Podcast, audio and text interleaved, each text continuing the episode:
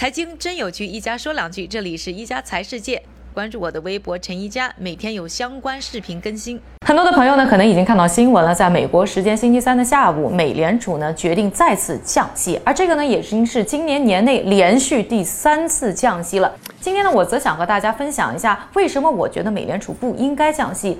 这次呢，美联储呢决定降息呢，给出的理由呢，依然是要刺激呢美国经济发展的速度和投资。首先，我们就不说啊，这个最新第一星期三呢公布的第三季度 GDP 的最初值呢，美国的经济增长呢依然有百分之一点九，下滑的幅度非常小。我们就来说一说呢，这个目的能不能达到？首先呢，现在美国的利息水平从历史水平来看，其实并不高。要知道呢，虽然横向和欧洲和日本相比呢，确实稍高，但是呢，和金融危机以前百分之五点二五的利息相比，现在啊，在这一次。呃，降息之前百分之一点七五到百分之二的利息其实非常的低。第二个呢，就要说到的呢，就是啊，美联储呢也给出了一个理由，就是投资降低是因为呢贸易问题。那贸易造成了很多呢经济发展的不确定性。比如说我要投资一个行业，但是我搞不清楚是不是因为贸易问题，我未来产品就不能出口了，或者啊，我以后呢进口的原材料的价格会上涨，造成的商业价值消失。所以呢，很多人不愿意投资，并不是钱的问题。第三个啊，降息呢，确实呢能够达到呢活跃市场，增加市场的流动性，让呢这些企业或者个人可以更便宜的获得现金。但是问题是，现在企业并不缺现金，怎么说呢？要说呢，从金融危机以后啊，美国经历了超过十年的一个大牛市。这个大牛市呢，有一个重要的刺激力，那就是呢公司回购。说的更直白一点，就是公司呢自己出钱买自己的股票，来炒高呢自己的股价。这个就能看出呢公司。不但不缺钱，而且相反呢，还有很多的闲钱。我们看到呢，从巴菲特旗下的 Berkshire Hathaway 到苹果公司啊，在过去几年时间都是在大笔的购买呢自己的股票，刺激自己的股价。同时呢，他们的现金储备呢还不断的创下新高。所以说啊，现在的降息最大的受益者应该是美国的股市，而未必呢是这些企业或者啊是投资。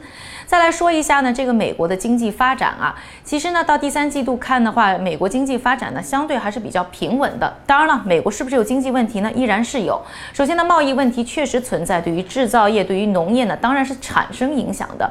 但是我觉得呢，在另外一些问题上，美国应该扪心自问。我们就来看一看，现在正在加州烧得如火如荼的山火。可能很多朋友会认为啊，这个山火呢是天灾，确实，加州呢每年都会出现火灾，但是今年。的山火绝对不是单纯的天灾，而是因为人祸引起的。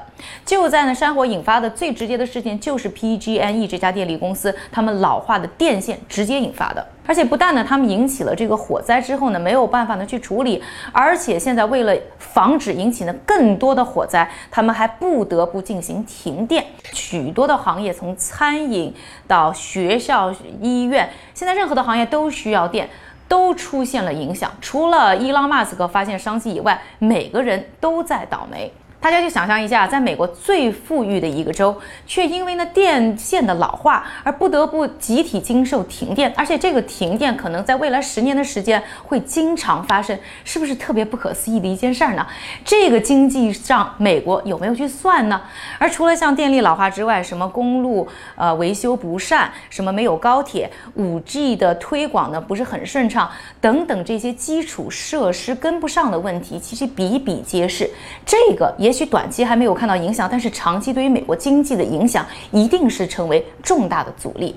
所以对于美国来说，现在不应该再去玩什么升息降息，或者不应该关注在这件事上，而是应该把精力放在更重要的事情上去帮自己发展经济。感谢各位的收听，我们明天再见。